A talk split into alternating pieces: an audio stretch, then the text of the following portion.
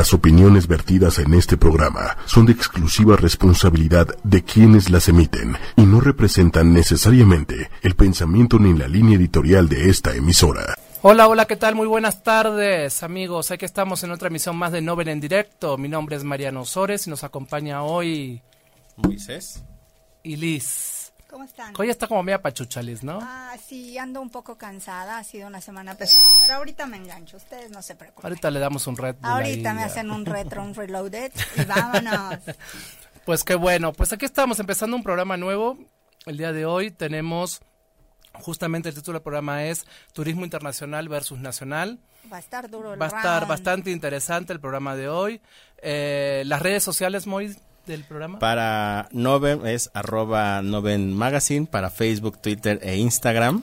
Las redes de Mariano es arroba Ancotur LGBTMX. Y ay, otra Mariano guion palomita. bajo Sores. Así Las es. redes de ocho y media para Facebook es arroba ocho y media. Para Instagram, arroba ocho y media oficial. Para Facebook, y digo para Instagram y para Twitter. Twitter. Twitter. Eh, qué bueno, y estamos con nuestros patrocinadores. ¿Quién nos acompaña hoy? Pues bueno, nos acompañan los ya de casa, ¿no? Condones Prudence en su campaña de primavera, Make Love.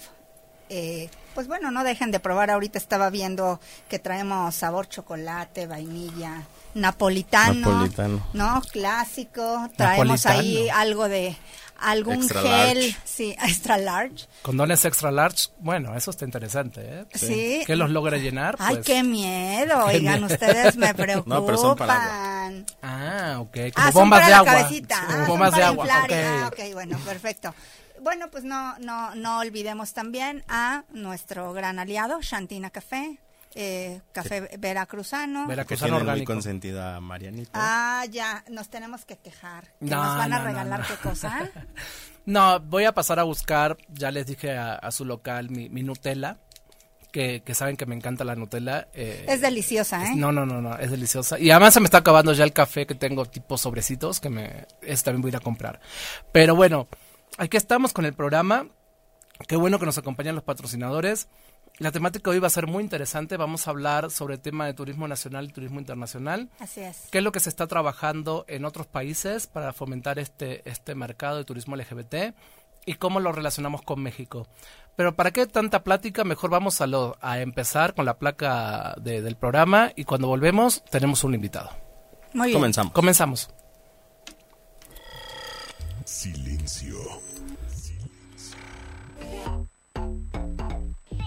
Ya estamos aquí. Novem Magazine. Novem Magazine. Nacimos contigo. Novem. Somos parte de ti. Magazine. Incluyentes. Libres. Sin fronteras. En la palma de tu mano. Novem Magazine.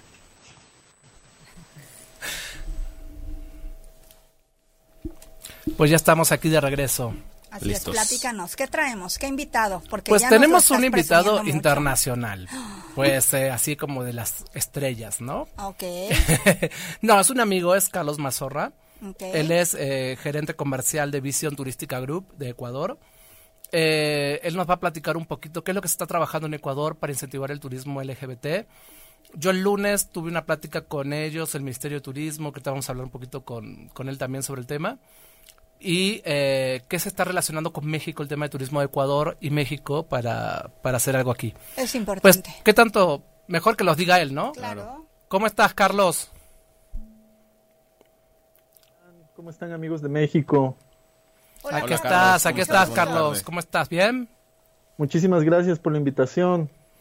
Pues aquí estamos, Carlitos. Pues mira, eh, Carlos es un empresario turístico de Ecuador. Lo conozco hace muchos años, ha venido a México varias veces, estuvo viviendo un tiempito aquí en México también, si mal no me equivoco. Y eh, lo importante de Carlos es que es un propulsor del tema del turismo LGBT y el turismo pet friendly en, en Ecuador. O sea, ya Principalmente. es mi amigo. Eso Sí, de pet friendly, él, él- él mueve mucho el claro. tema de los hoteles amigables con las mascotas también. Ajá. Y lo importante de esto, cuéntanos un poquito, ¿qué, qué se está haciendo en Ecuador? ¿Cómo está la visión en tema LGBT en Ecuador, Carlos? Pues tú sabes que estamos trabajando desde hace como unos cinco años en conjunto contigo Eh, al principio pues sí fue un poco difícil porque existe el mercado, pero todavía hay ese tabú de hablar del tema. Sin embargo, eh, una vez que nosotros regresamos de México acá a Ecuador, nos dimos cuenta que el mercado creció en un 15% y está predicho que para el próximo año subirá en un 20%. Más que todo, eh, esto es por eh, el nivel adquisitivo de las parejas LGBT, que actualmente pues generan más ingresos que lo que son familias heterosexuales, ¿no? Entonces eh, nos dimos cuenta que este era el año en el que podíamos lanzar los diferentes proyectos que tuvimos en un principio contigo mismo, que es la, familiarización de los hoteles, servidores de servicio, prestadores, operadores y comenzar a certificar gente que pueda dar una calidad de servicio, ¿no? Eh, nosotros lanzamos esta campaña dado que estuvimos haciendo un sondeo del turismo a nivel general en Ecuador y nos dimos cuenta que eh, se ha convertido mucho en un nivel informal. La gente ya no viene por operadores, dado que el Ecuador utiliza dólares y se encareció un poco el destino. Entonces, el momento en que tú utilizas un operador, automáticamente pues eh, casi duplicas el precio que realmente te cuesta venir al Ecuador. Entonces, nos dimos cuenta que muchas, muchas personas utilizan los sistemas de buscadores tales como TripAdvisor, eh, hoteles.com, Trivago, entre otros, y dejan sus comentarios con respecto a qué les pareció el destino Ecuador, ¿no? Y nos dimos cuenta que muchos de esos comentarios eran de parejas LGBT. Sin embargo, eh, el mayor disgusto era que ellos utilizaban servicios que decían ser LGBT, pero que no proporcionaban ese, ese servicio, ¿no? No tenían conocimiento del tema o no tenían una, una buen, un buen trato con el cliente. Entonces, inmediatamente nos pusimos a trabajar en el tema para prontamente pues sacar paquetería que ya sea especializada en el tema, ¿no? Lo importante fue empezar a capacitar al, al, prestador turístico. Empezar a, a, llevar una capacitación, una sensibilización y obviamente a empezar a generar un producto, ¿no? En Ecuador, Silis. Es que particularmente yo considero que traemos un doble fondo porque de por sí no existe mucha calidad de servicio en ningún nivel, ¿no? O sea, la gente piensa que el hecho de tener un negocio y el abrir una venta y el decir aquí estoy puede permitir el que tú llegues y te traten en ocasiones o con la punta del pie o simple y sencillamente no tengan sensibilidad para el público hetero. Ahora súmale esta cuestión de la inclusión, pues tenemos un doble trabajo, un doble trasfondo en el cual pues seguramente se ha, venido luchando y se ha tenido que enriquecer de otra forma. A mí, Carlos Liz López, de este lado, a mí me gustaría mucho este la parte esta que tú comentas referente a que la comunidad como tal eh, gasta más en esta cuestión de la diversión, este, pues bueno, en la cuestión de sus viajes y demás ha realizado un sondeo como tal. Nosotros sabemos que aquí en Ciudad de México es el 102%, inclusive hasta el 107% de un excedente sobre este el 53 de la comunidad hetero. ¿Tienes algún número que nos puedas proporcionar o compartir referente al tema allá en Ecuador? Nosotros eh, en el sondeo que hicimos con respecto a mm, más que todo a los comentarios y a lo que dejan los turistas eh, dentro de lo que son eh, redes sociales, buscadores, nos dimos cuenta que pues el turismo creció en un 25%. Eh, este año estaba, estaba presupuestado a, a, crecer un 15%, pero se está disparando un 25%. Más que todo por el mismo hecho este de que eh, ahora tenemos muchos lugares bohemios y se están promocionando muy bien a nivel internacional. Eh, tales como Montañita, tales como, mm, como los cruceros que ahora ya hay en Galápagos que son LGBT, eh, también eh, temas así como el centro histórico de Quito que actualmente tiene más de cuatro zonas rosas. Entonces se volvió atractivo para este tipo de turismo. Anteriormente, pues en el Ecuador era más como, más como tradicionalista, era más como el turismo que hay en Perú que es de ir a ver, tomar foto y regresar. ahora ya puedes hacer una interacción con respecto a los temas turísticos que existen dentro del país, ¿no? Y, te comento algo, em, estuvimos buscando prestadores de servicios que, sea, que estén capacitados y al no encontrarlos, eh, buscamos capacitadores, ¿eh? Y no encontramos a ninguno. Es por eso que nosotros hicimos una negociación con, con la Ancotur y la, la persona que está actualmente capacitando a, a nuestros prestadores de servicios eh, es Mariano Sores. ¿Y qué tanto ha sido la aceptación de esa capacitación, Mariano? O sea, las empresas, ¿cómo lo han tomado? Pues mira, tuvimos el lunes un primer acercamiento con el Ministerio de Turismo de Ecuador y con empresarios hoteleros, en el cual hubo una plática videollamada. Eh, estuvimos platicando un poquito sobre la importancia y las necesidades que ellos tienen. Digo, Ecuador es un país con necesidades totalmente diferentes a México. La cultura es muy diferente también. Entonces, cuando hablamos de una capacitación y una sensibilización, obviamente sensibilizamos a nivel general sobre el tema de comunidad LGBT, pero a la hora de desarrollar un producto turístico o armar algo para ellos, obviamente hay que ver los destinos turísticos que ellos tienen, eh, cómo están diseñados eh, principalmente los operadores que van a prestar este, este producto. literalmente tienes que cruzar culturas porque no nada más se queda en Ecuador o en cualquier otro país, ¿no? Sino se trae a otros a otro tipo de ciudades. Entonces tienes que cruzar la cultura del extranjero con el nacional. Sí, y además también hay que tener en cuenta como dice como dice Carlos, Ecuador es una economía dolarizada. Entonces, obviamente Ecuador tiene que empezar a ver qué destinos turísticos le conviene atraer hacia su mercado. Si estamos hablando de un destino turístico, me da mucha pena decirlo, pero Argentina hoy por hoy no es un destino turístico propicio para Ecuador, pues tiene un dólar a 47, lo cual hace un destino muy caro, el, la gente pueda viajar para allá. Pero destinos Estados Unidos, Canadá o Europa, o puede ser Colombia mismo, o puede ser Perú, o puede ser en este caso eh, México, son destinos potenciales porque la diferencia de tipo cambiario no es tan alta y no es tan caro un paquete hacia, hacia Ecuador.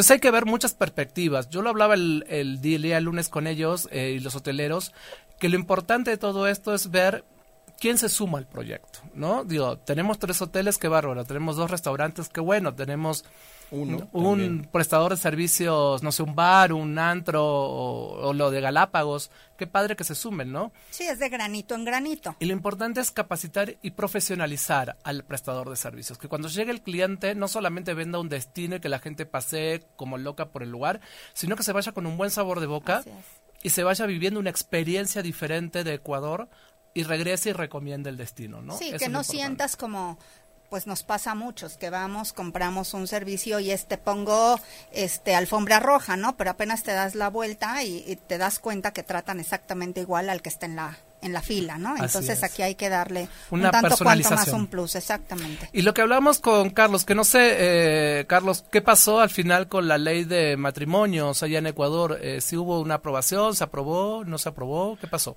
Me parece que está aprobada, pero todavía no ha salido en el libro. Creo que lo van a anunciar eh, la próxima semana. Para nosotros y para los prestadores de servicio turístico, pues es un interés bárbaro, ¿no? Nosotros queremos entrar en lo que es el turismo de bodas. Entonces, eh, a nosotros nos vendría excelente, ¿no? Eh, a nivel comercial. Sin embargo, pues es, es, de mucho debate, es de mucho tabú todavía el problema, ¿no? sin embargo, pues ya se está quitando, ¿no? Bueno, tengo yo entendido que Vision Group eh, está muy en, en, conjunción con pueblos mágicos. así es, así es. En lo que es, pues no Ciudad de México, pero sí, digamos, como país México. ¿Qué nos puedes este, comentar al respecto? ¿Tienen ciertos planes muy ya estandarizados o realmente los van armando conforme este, va siendo la necesidad del mismo mercado? Pues mira, te comento que nosotros pues ya trabajamos con pueblos mágicos en la Sierra Norte de Puebla, eh, capacitando a ciertas eh, a ciertos lugares como Yonáhuac, como Tratauquitepec, como Teciutlán.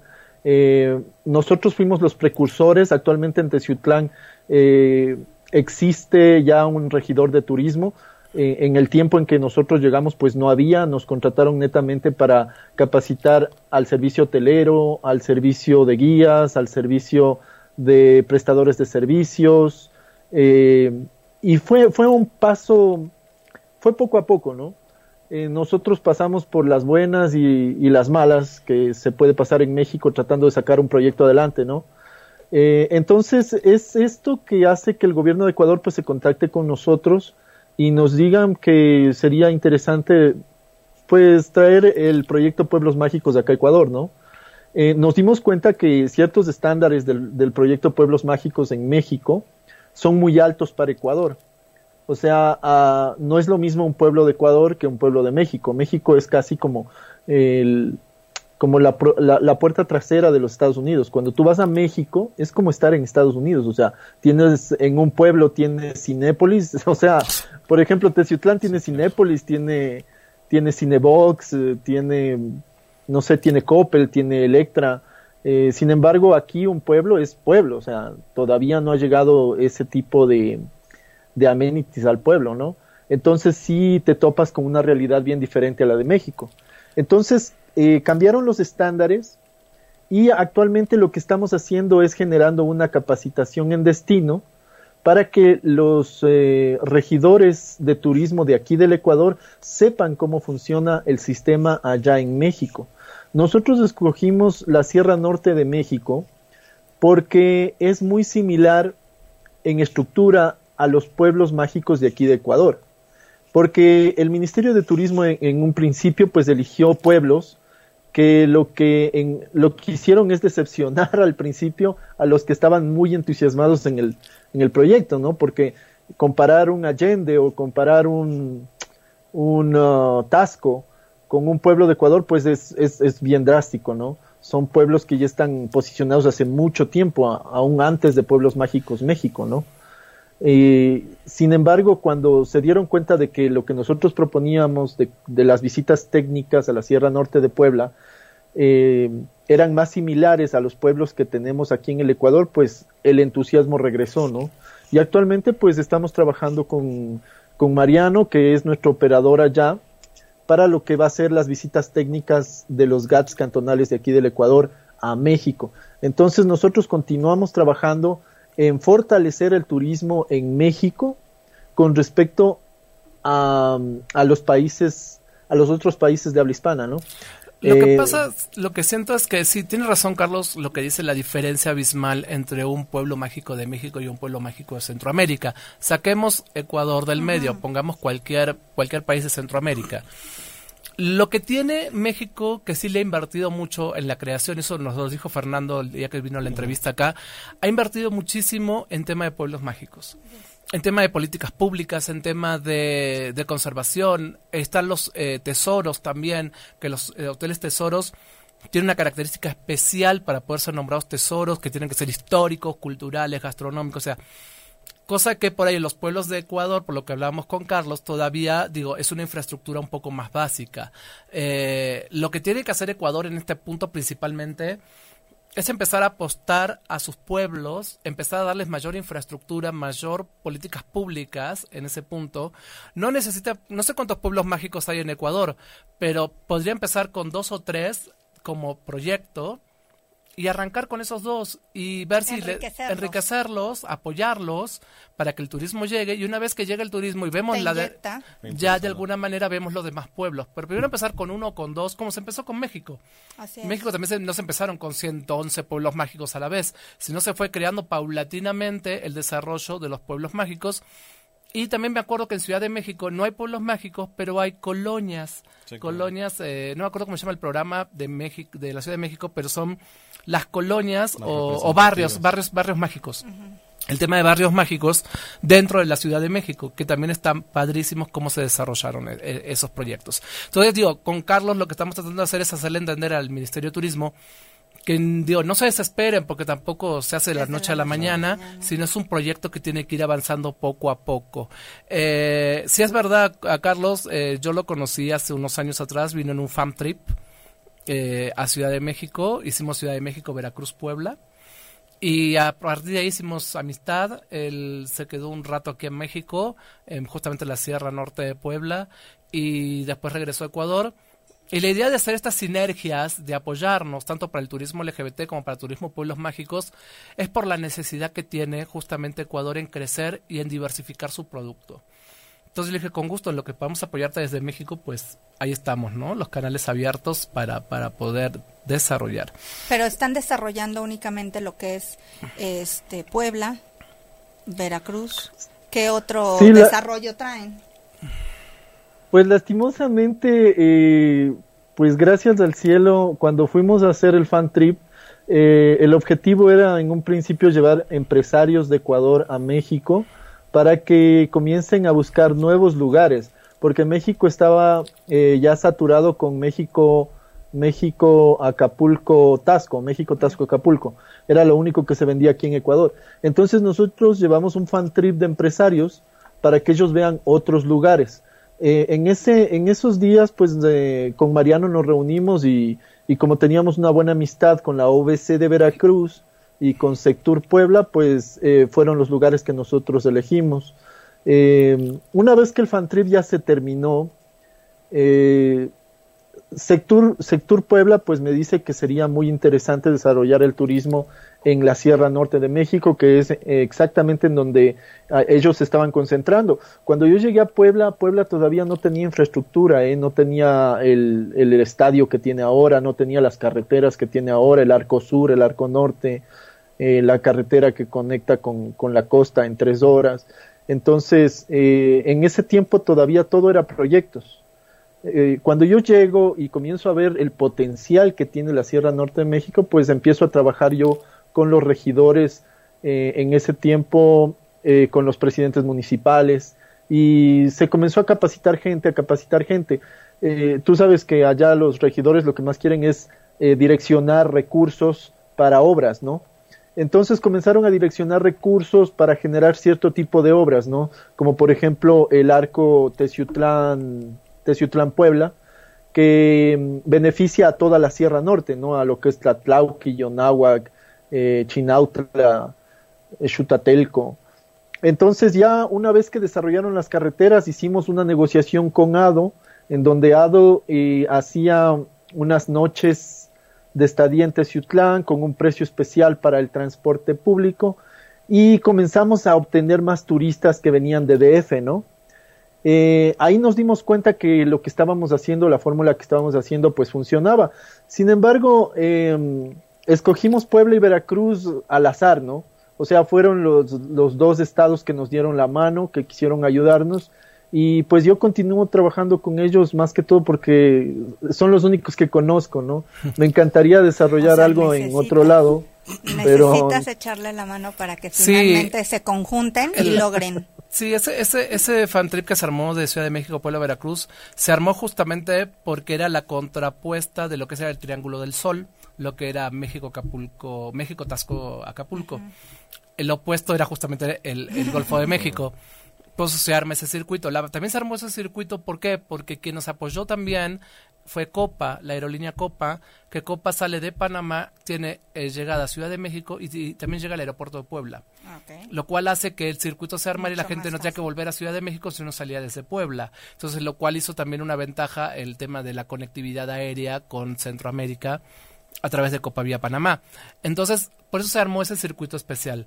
Eh, realmente el, proyecto de que trae Carlos es interesantísimo. Eh, es una pena, y como yo se lo comentaba, es una pena que hoy por hoy el tema de pueblos mágicos está siendo dejado de lado. Es un proyecto que inclusive hasta puede llegar a desaparecer por parte de la Secretaría de Turismo. Eh, porque estos recortes que tenemos a nivel estatal y gubernamental, pues están recortando varios, varios proyectos, entre ellos Pueblos Mágicos, Tesoros de México y, así infinidades de, programas que hay. Eh, entonces, digo, todo va a caer ahorita desde la iniciativa privada y desde los gobiernos estatales o municipales en poder desarrollar estos proyectos ya de forma independiente, ¿no? Ya no va a haber una bolsa que se destine para impulsar eso. No, pero si finalmente buscas generar cierta conciencia y puedes transmitirle al inversionista privado que va a invertir dos pesos, pero va a ganar diez, pues desde luego si se lo haces lamentablemente a vista de negocio, va a estar muy difícil que diga que no. El asunto es decirlo bien y cómo. La idea de este proyecto con Carlos es que vengan los ecuatorianos, los, los, no sé cómo se le diría, regidores, no sé cómo, cómo se le diría el nombre a la gente que maneja los municipios o los pueblos mágicos en Ecuador, vengan a México, conozcan la infraestructura de un pueblo mágico y al momento de regresar, pues se empieza a desarrollar un programa de implementación en ese pueblo mágico que esta gente visitó, en Ecuador, para empezar a desarrollar el producto pueblo Para mágico en activar su economía. Entonces, tal. la idea justamente es que conozcan, hagan como un benchmarking, ¿no? O sea, conozcan, vean, saquen notas, digan, esto lo podemos aplicar, esto no lo podemos aplicar, esto lo hacemos, no lo hacemos, regresamos, analizamos la infraestructura local y en base a eso apoyamos a la creación de ese programa en Ecuador para que se empiece a incentivar. Realmente el tema nos da para muchísimo tiempo. No, traen eh, una chambototota, ¿eh? Pero de verdad es que no hay que desanimarse. No. No, hay que desanimarse. no, para nada. Es con calma. Todo, todo va paso a paso. Y lo interesante de con Carlos es que manejamos también lo del tema LGBT, que es importantísimo en Ecuador. Que Ecuador todavía es una sociedad bastante cerrada, es una sociedad bastante, de algún aspecto, no quiero decir machista, pero sí es una sociedad bastante conservadora en Ecuador. Eh, y que ahorita se estén abriendo los hoteleros y los prestadores de servicio a empezar a trabajar el mercado LGBT en Ecuador, porque ya les está llegando. El tema es que les llega como pasajeros hormiga. No llevan una contabilidad exacta de cuánta gente les llega a Ecuador. Que y- si lo hicieran, Se darían cuenta. sería mucho más sencillo para ustedes esta labor. También Así en es. Ecuador, Carlitos, está la Cámara de Comercio, ¿no? Eh, hay una Cámara de Comercio LGBT en Ecuador. Sí, somos parte de la Cámara LGBT del Ecuador, más como consultores que como miembros, ¿eh? porque pues para ellos, ellos siempre estuvieron en el tema, más en el tema legal, más en el tema de lucha por los derechos LGBT, sino que actualmente tienen tantos derechos que se dieron cuenta que ahora tienen que irse al tema laboral, ¿no? Al tema de negocios. Entonces, pues eh, nosotros eh, entramos más como consultores. Ellos se enteraron de que nosotros estábamos haciendo el proyecto Pride Hotel, que ya es un proyecto serio, es un proyecto con empresarios grandes. Está el Best Western Plaza, está el, está el Ibis, está el hotel, el Swiss Hotel de Quito. Entonces, eh, ya se dieron cuenta de que habían proyectos grandes. Para el próximo año ya hay, ya está eh, en tema de conversación que entre el Mercure, que entre eh, el Radisson. Entonces, eh, ya al darse cuenta de que eran empresas pesadas, eh, en ese momento nos contactaron y querían saber cómo comenzar a producir en el tema LGBT, ¿no? Y por eso es donde entramos nosotros desde México con la poquita experiencia que tenemos en el tema del nada. segmento O sea, sí, LGBT, Casi apoyar justamente, apoyar justamente a Ecuador a que empiece a desarrollar este producto.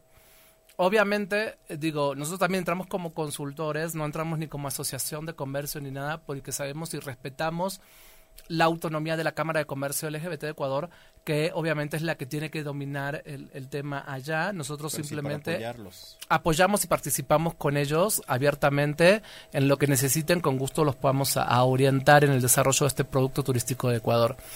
Pues creo que estás en muy buenas manos, Carlos. Al final traen una muy buena fusión y que eso es lo, lo importante, que haces como el clic y van en la misma línea, van paralelos para un mismo fin.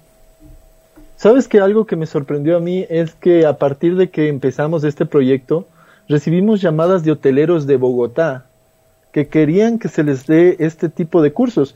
Y, y es extraño porque mm, allá hay la Cámara de Comercio de Colombia, que me parece que ellos sí tienen este tipo de, de charlas y de sensibilizaciones y cosas de esas, pero nos recibimos un email de, por parte de la cadena Accord y querían que vayamos a, a Colombia a sensibilizar hoteles allá, ¿eh?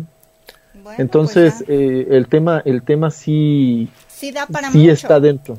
Es que lo que pasa es que en Latinoamérica falta muchísimo, muchísima sensibilización y muchísima capacitación. Y lo que buscan las empresas y los hoteleros principalmente es eso, llegar y capacitar a su personal para cuando les llegue un pasajero no tengan esta situación de cómo lo atiendo, cómo, o- no, ¿Qué sino ya saber. Claro. Y las certificaciones al final sirven y a ellos les sirven también como puntaje. Decirme, yo estoy certificado, estoy de alguna manera autorizado para esto, para aquello. Entonces, pues con gusto, si necesitamos ir a Colombia a capacitar a la cadena maletas, pues ¿no? ahí vamos, vamos. a Colombia a apoyar. Digo, igualmente está la Cámara de Comercio LGBT de Colombia, que también tiene esa labor, tiene un, un evento muy grande, se llama el We Trade, que es un evento internacional que también ellos organizan todos los años. donde brinden capacitaciones, sensibilizaciones, pues, pero con gusto, si podemos apoyar, estamos abiertos a colaborar eh, sin ningún problema. Pues muy bien. ¿Qué, qué otra cosa tú podrías, eh, quisieras comentar respecto a algún apoyo que tú necesites? ¿Cómo, cómo, ¿Cómo podemos apoyarte nosotros como estación de radio, como revista dirigida a la comunidad? Novem realmente está hecha para, para eso, como para que nos tomes como punta de lanza, pero ¿de qué manera podemos apoyar? Pues, por ejemplo, actualmente nos queda un hotel por capacitar con Mariano, que es el Swiss Hotel. Eh, nos encantaría que ustedes eh, pues transmitan parte del evento porque en realidad la capacitación eh, que se hizo hace dos días em, fue muy interesante, ¿no? Se ve la necesidad del empresario ecuatoriano por aprender y es, yo pienso que Mariano es la mejor mano para poder llegar a este punto, ¿no? Entonces, si es que ustedes nos pudieran dar una mano, pues eh, haciendo énfasis en los hoteles que están interesados, nosotros sensibilizamos 18 hoteles, de los 18 solamente 3 están actualmente eh, dentro del proyecto Pride Friendly, entonces sí nos gustaría que vean que, que cuentan con el apoyo de la gente de México, ¿no? Pues con pues gusto, cuenta, con, gusto, te apoyamos en lo que podamos, difundimos y si tenemos la posibilidad de viajar a Ecuador justamente a dar estas pláticas, también vamos a filmar y vamos a transmitir también las capacitaciones eh, para que todo el mundo vea lo que se está trabajando y el esfuerzo que está haciendo Ecuador justamente para abrirse a ser un país incluyente y diverso. Así es, que eso suma. Justamente, pues con Mariano estaba, está planeado que Mariano venga para acá. Eh, no sabemos si va a venir con el fan trip o venga antes para unas capacitaciones con el Ministerio de Turismo. Estamos tratando de que coordinemos eh, algunos eventos que tiene Mariano, tanto en Argentina como en... Me parece que en octubre tienes algo más, ¿no? En octubre, sí, bueno, está la posibilidad de ir a algún evento internacional.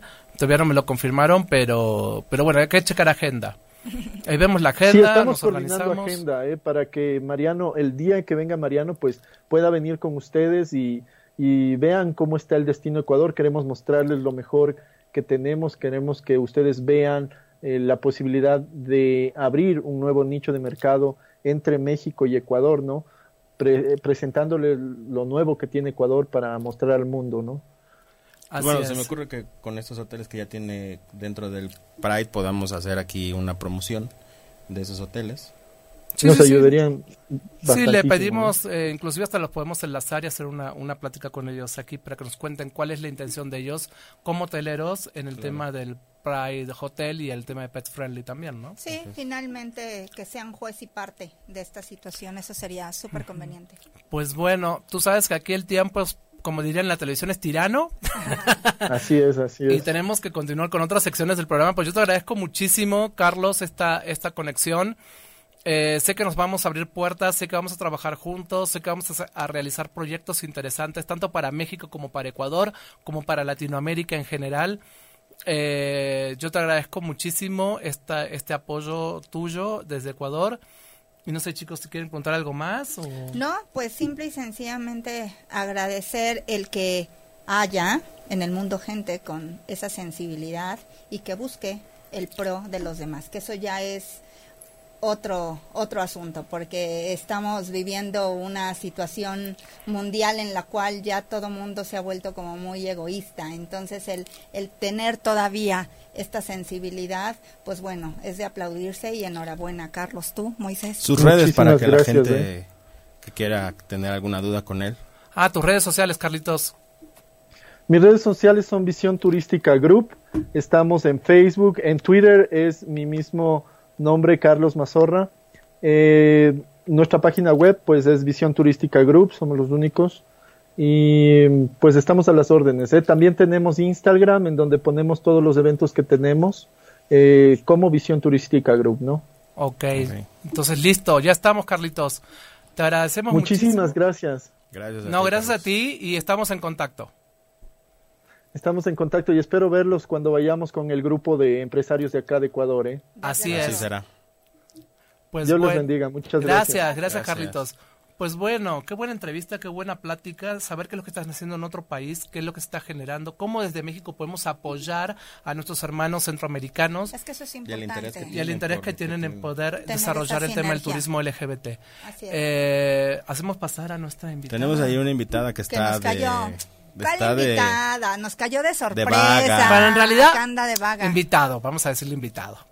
Porque, Sale Sammy Sam. a ver, venga, éntrele. Pásele usted. Ya le dio pena. No, hombre. Ya le dio pena. Que no vengo de mujer. Bueno, ¿Dónde? lo que se ve no se juzga. Ahí. Ay, mira. Que se ve, dicen, ¿no? Así dicen. Así ¿no? dijo Juan Gabriel. Así dijo Juan Gabriel. O sea, Hola. ¿Cómo les Hola, va? ¿Cómo le va, señor? ¿qué haces hasta acá? A ver, platícanos. ¿Qué hago? Pues vine a la grabación de un video con los guapayazos y Angelo Diep.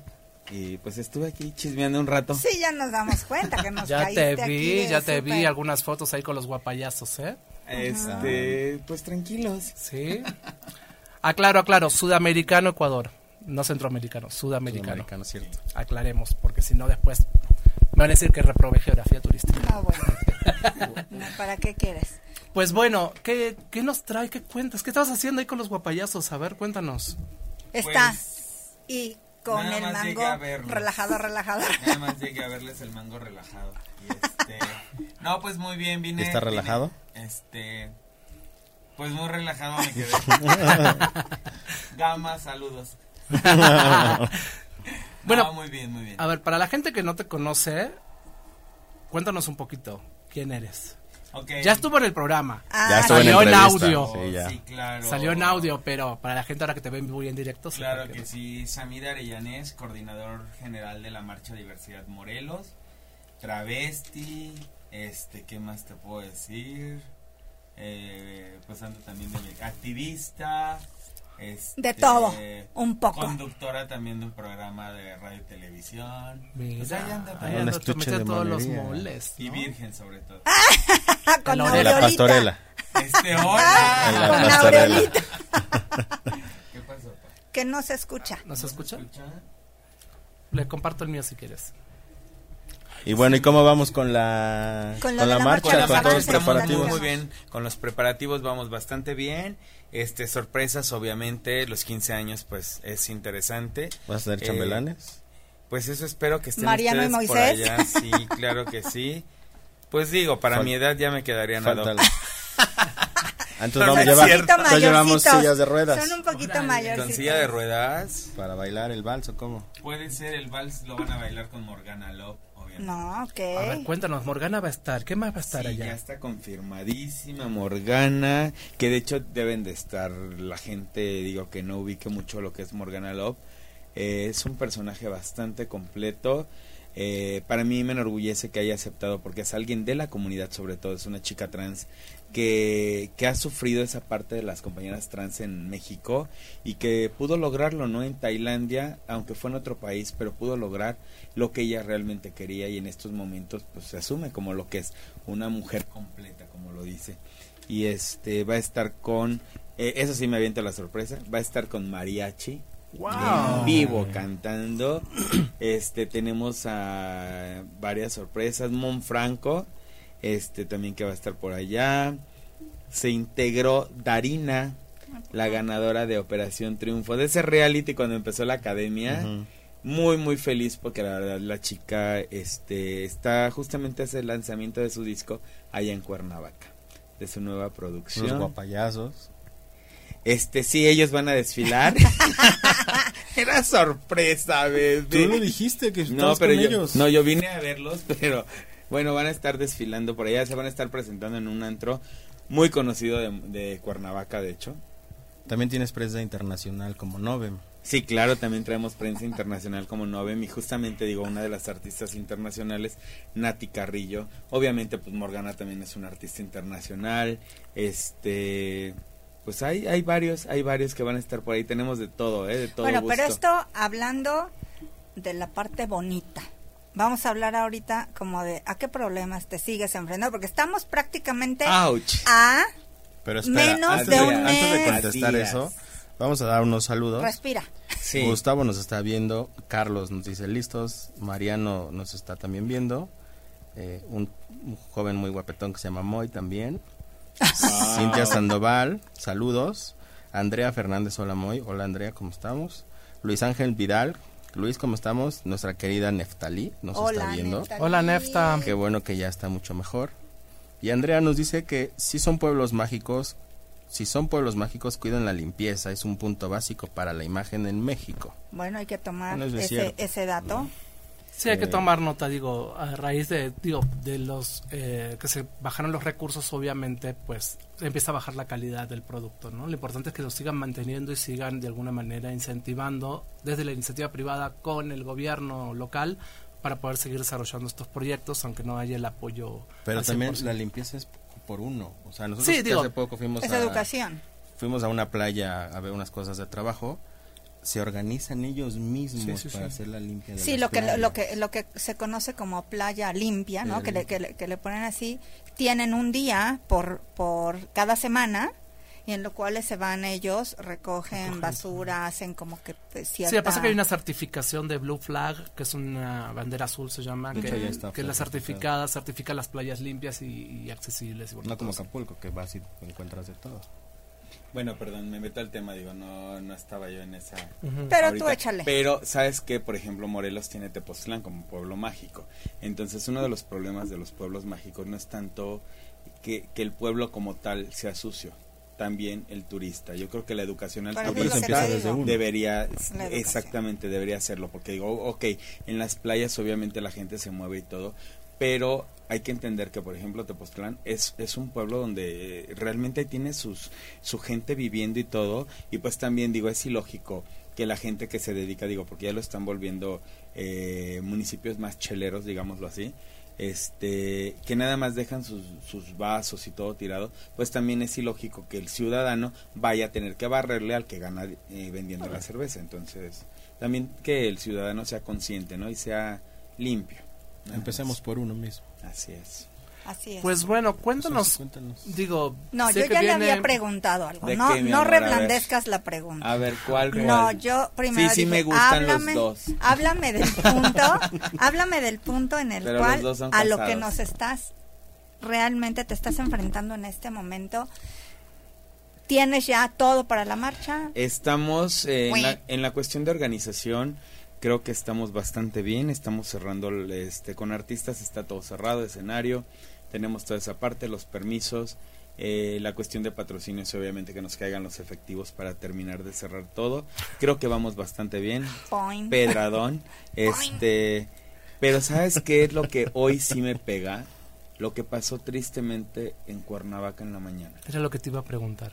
Lo que acaba de pasar en Cuernavaca es triste porque estamos viviendo situaciones de violencia muy muy fuertes. Eh, digo, eh, se escuchaban diario en Morelos están hay muertos.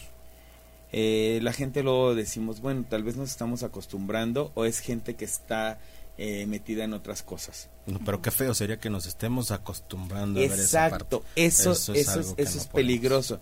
Y lo más triste de todo esto, y lo digo así sin temor, es de que este, qué triste que después de que pasó esto, eh, el gobierno del estado no salió el presidente, el gobernador, perdón, a dar La cara. a dar la cara, justamente salieron algunos personajes, pero fue a un costado del palacio Del esto, palacio, sí. fue a un empresario. Hace tres años mataron a su hijo en plena cabalgata y esta vez este tocó al papá, tocó a un chico que tuve la oportunidad de conocer, Roberto Castrejón, un chico muy emprendedor, el hijo de un líder setemista de allá de Cuernavaca, joven, de verdad joven, un chavo que eh, trataba de, digo, por lo que yo lo traté, pues, tranquilo, relajado el chavo y todo, le tocó, le tocó a un compañero de prensa, a un camarógrafo, que se decía en la tarde que este, que le tocó la bala, ya lo habían operado y todo, pero tristemente el empresario y el chico de, de la CTM fallecieron.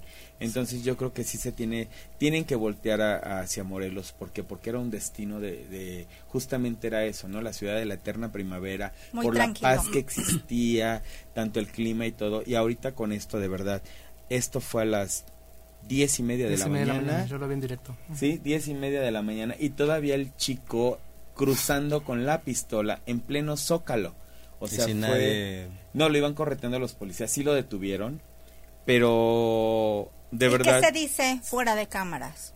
¿Qué se dice? Pues toda la gente ya está con nervios. Hay una psicosis muy, muy fuerte y justamente nosotros teníamos mañana la conferencia de prensa para el lanzamiento de la marcha, la cual tuvimos que suspender porque obviamente que lo primero es mañana la reunión con la gente de gobierno que nos dé las garantías, porque es un, es un masivo, son 10 mil Así es. personas. ¿Qué seguridad debo de tener con toda la gente que va a estar? ¿Qué seguridad debo de tener con los artistas? ¿Qué, de- qué seguridad nosotros como organizadores? Entonces para mí sí es muy importante y es obviamente prioridad la seguridad. Entonces por eso nos vamos a sentar con el gobierno justo antes de aventar la conferencia de prensa para poder responder todo esto. Sí, que no sea esto un, un paso atrás para que la gente, pues obviamente, no vaya a disfrutar o vaya a convivir y a proyectar esta marcha, ¿no? Porque seguramente eso va a repercutir, entonces tienes que dar esa garantía. Claro, por y fuerza. sobre todo, oye, que tienes la oportunidad de llevarles artistas a un zócalo, un evento gratuito, un evento de respeto, porque Morelos por lo menos en la marcha se distingue por eso. Entonces, teniendo esto, híjole, sí va a dar un poco de, de miedo. Ñañaras. Entonces, sí, debemos de tener todas las garantías y justamente eso le vamos a exigir al gobierno. Qué interesante, digo, el hecho de, de- digo, interesante en el sentido de todo esto que se está generando ahorita en Morelos. Digo, sabíamos que Morelos tampoco era un estado muy tranquilo, ha tenido sus, sus movimientos fuertes. Bueno, Sí. ¿qué estado no? ¿Qué estado no? eh, Ha tenido sus movimientos, pero yo lo vi en vivo a la mañana. Yo estaba en casa a la mañana trabajando y en lo que puse Milenio a ver y en ese momento dije, ¿qué pasa? O sea, Sí. estaban entrevistando a alguien y de repente, Sí, pa, oye. pa, pa, se escucharon los disparos y de repente todo el mundo corriendo, el camarógrafo enfocando para un lado, gente tirada en el piso. Dije, ¿qué está pasando? ¿no? Y me acordé porque Pasamos por ahí, pasamos de hecho. por ahí. El hecho del día que fuimos a Morelos, pasamos Sí. por ahí. Y en ese momento reflexioné y dije, la marcha. Y dije, si está pasando esto ahorita, ¿qué va a pasar con la marcha? Claro. Porque realmente el tema de política, bueno, de seguridad pública tiene que estar ahorita al 100% para garantizar, como tú dices, la seguridad de toda la gente que asiste al, a- al evento. Así es. Eh, sí, es, es, es, es pena, me da mucha pena que pase esto, pero pero bueno, mientras no mientras los gobernantes no tengan, o sea, una mayor predisposición a la hora de generar mayor seguridad y de y de ver qué es lo que está pasando, pues obviamente estamos sujetos a que pueda pasar en cualquier lado, ¿no? Es que es un pase de bolita, Mariano. Al final es de administración en administración en administración y la que está es como, pues se salió de las manos. ¿Qué hacemos? ¿Lo movemos? Sí, lo vamos a checar. Sí. Mira, hablando un poquito de lo que te preguntó Liz con respecto de los apoyos y lo que te falta y todo ese rollo, Ay, gracias, el cheque ya me va a llegar. Ah, Ya, es- ah, con razón. Estaba está a punto fuera. de firmarlo, imprimir. Ay, A mi ver. vida, te amo, ¿qué quieres? No, no, no. Ahorita que estoy acá, inclusive, inclusive lo invité a que vea el video. ¿A Amigo Oscar León Trujillo, Ándale. te miro nada más. De hecho, este... No, eh, yo hablé con él, digo, ahorita pues digo, están con, con situaciones complejas. Eh, vamos, digo, a ver si logramos conseguir el apoyo por parte del, del FITUR de, de, de Morelos.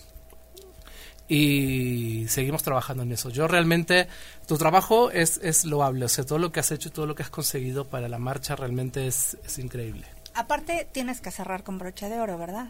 Sí, claro, este año yo me despido de la conducción, me despido de la coordinación. Es que nos dijeron que te casas con Nosotros que Con- te invitar de conductor. con alguien ¿Con de muy escala alta. A ver, pero, Ojalá preséntenmelo, por favor. Está en Palacio. Sí, está en Palacio. No, ni No, en su palacio, en su palacio esperando. Ah, sí está en su palacio. Oye, mi amor, pues ven y dime porque... Sí, porque yo porque ni te ne- oye, conozco. porque necesito irme en el autobús y ya no nos alcanza. Ok, entonces, ¿qué más tenemos para la marcha? No, salgamos ¿Qué vamos de a este- esperar? ¿Qué vamos a esperar? ¿Qué vamos a esperar de la marcha? Pues yo creo que vamos a esperar, es, eh, ojalá y sea una de las sorpresas de esta marcha, que el Congreso de Morelos pueda votar a favor la iniciativa de identidad de género, la cual estuvimos trabajando, estuvimos ahí durante varias semanas con, con gente del Congreso, con los asesores de algunos diputados, estuvimos con gente del registro civil, este, eh, activistas, fuimos algunos compañeros César Guerra, Israel Dirso, Nancy Orihuela y un servidor y estuvimos trabajando obviamente con la Comisión de Diversidad del Congreso del Estado que preside la diputada Alejandra Flores. Estuvimos haciendo un trabajo bastante fuerte, eh, tratamos de ver sobre las iniciativas a nivel país que han logrado avanzar y en base a eso se logró una muy buena iniciativa. Estuvimos cabildeando con los, con los y las diputadas del, de la 54 legislatura del Estado de Morelos y la verdad creo que vamos avanzando. En la mañana me decía Ale, la diputada, ojalá y en la marcha podamos dar la noticia. Pues ojalá, vamos La a verdad cruzar. que sería increíble no, imagínate decirlo. una locura. Porque fueron 12 años, por ejemplo, de lucha para matrimonio igualitario, por lo menos los visibles, pero fueron muchos años más. Fueron, este, y ahorita sería interesante que cuando se logró matrimonio igualitario también iba la iniciativa de identidad de género y decidieron darle prioridad a matrimonio igualitario incluso a las compañeras y compañeros trans y yo creo que ya es algo que se les debe y una responsabilidad social también de la gente LGBT, de la población, que tenemos que apoyar esto y se tiene que lograr la iniciativa. Muy Es- bien. Qué labor, Dios mío, qué labor Imagina- y qué bueno, titánica. pero estás de acuerdo que en el dado caso de que no se dé, o bueno, supongamos que se dé, pongamos changuitos, tú dejando este año esta parte del comité, pues tienes como mucho pro para poder realizar mucho de lo que se quede en eh, stand-by, ¿no? Claro, claro, pero creo que también hay que entender una cosa. Yo sí soy de la idea de que hay que preparar a las nuevas generaciones, porque yo no voy a ser eterno y hay que enseñar lo que vamos aprendiendo, porque antes que, yo- eh, que mi persona había muchas personas más del activismo, hay muchas personas que dieron la vida en esto. Entonces lo que tenemos que hacer es preparar a esa gente nueva para que no nada más llegue y grite a lo loco, Claro. sino tenga argumentos para poder exigirse, se sepa sentar en una mesa a Para dialogar, poder que dirigir. eso es algo muy interesante y justamente digo es lo que es parte de la labor que me toca y, y creo que la voy haciendo bien. Pues seguramente Oye. vas a dejar un muy buen legado. Rápido, Diego. Este, bueno, este, saludos, Diego. Tenemos de, Hola, de- de. Daniel eh, Puenayan.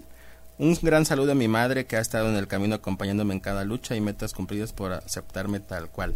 Ah, este viernes es el Día de las Madres. a Feliz todas día a todas las las mamás. es, Un fuerte abrazo para todas. Eh, ya nos estamos, bueno, más bien ya nos tenemos que ir. Eh, San, muchísimas gracias por haber Gracias, desviado tu chicos. camino y venido un ratito. Mariano, muchas gracias por tu Tenía invitado. que Me cierro el ojo, Mariana. tenía que ver. que, Sí, ¿what? porque nada más me cotorrean y ya. No, para nada. Tú sabes que eres bienvenido. Tu- Tus redes rápido, Sam, para que la gente Samantha Arellanes en Facebook. Ok. Recuerden nuestras redes, arroba Ancotour LGBTMX, Mariano-Sores, para Novemes, arroba Novel Magazine, Facebook, Twitter e Instagram. Recuerden que ya tenemos nuestros podcasts en Spotify. Suscríbanse, bájenlos. Suscríbanse también al canal de YouTube. Sí, Y- importante. Van a seguir viendo videos. Y vienen cosas muy padres que hoy estuvimos simpáticos. trabajando el equipo haciendo muchas entrevistas y muchas alianzas. Así Yo que- solamente quiero saludar a, a mi madre. Sé que, en, digo, para nosotros el Día de las Madres es en octubre, es el segundo domingo de octubre. Pero este 10 de mayo para mi mamá y para mí es un día muy especial. No festejamos el Día de la Madre, sino festejamos el Día de la Familia. Porque fue el día en el que a mí me entregaron legalmente a mis padres en adopción plena Ok. el 10 de mayo. Entonces Ah, coincide bien. con el 10 de mayo, el Día de, los, de las Madres aquí en México. Y eh, para nosotros es un día muy especial justamente porque, bueno, conmemoramos que hace ya 43 años que estoy con ellos. Pues De- muchas felicidades. Entonces, eh, mamá, si el- ahora que me veas en la repetición, no creo que me vea en directo, pero pues te mando un beso muy grande, sabes que te quiero muchísimo, a mi papá también.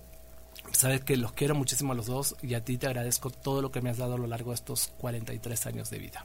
Pues seguramente se sienten orgullosos de ti, Mariano. Eres un excelente ser humano. Y mira que yo soy algo reacia para, para poder reconocer eso. Pues miren, yo auditorio antes de irnos, lo que quiero es fomentarles a que madre no nada más se festeje un día No. al año, sino que aprendamos a reconocer los logros, los sacrificios y todo lo que una mamá de verdad te da en su momento sin condición. Pero señores, el Día de la Madre no nada más el 10 de mayo. ¿Chale? sí, te- sí tenemos como que, que proyectar más allá. Bueno, pues un saludo al pony de la radio, que Ay, no vino. Pony. Ah, el poli no vino. Otra, otra vez se tomó vacaciones, ¿no? Las vacaciones, sí. Está de Así vacaciones, dicen. está cubriendo evento. Ay, ay, ay. Pues, listo, nos vamos. Diego, bueno. muchas gracias por estar ahí en los controles. Y nos despedimos hasta el miércoles que viene en otra emisión más de Novem en directo. Así Gracias. es, buena noche. Bye. Bye. Bye. Si te perdiste de algo o quieres volver a escuchar todo el programa, está disponible con su blog en ochoymedia.com. Y encuentra todos nuestros podcasts de todos nuestros programas en iTunes y Tuning Radio. Todos los programas de ochoymedia.com en la palma de tu mano.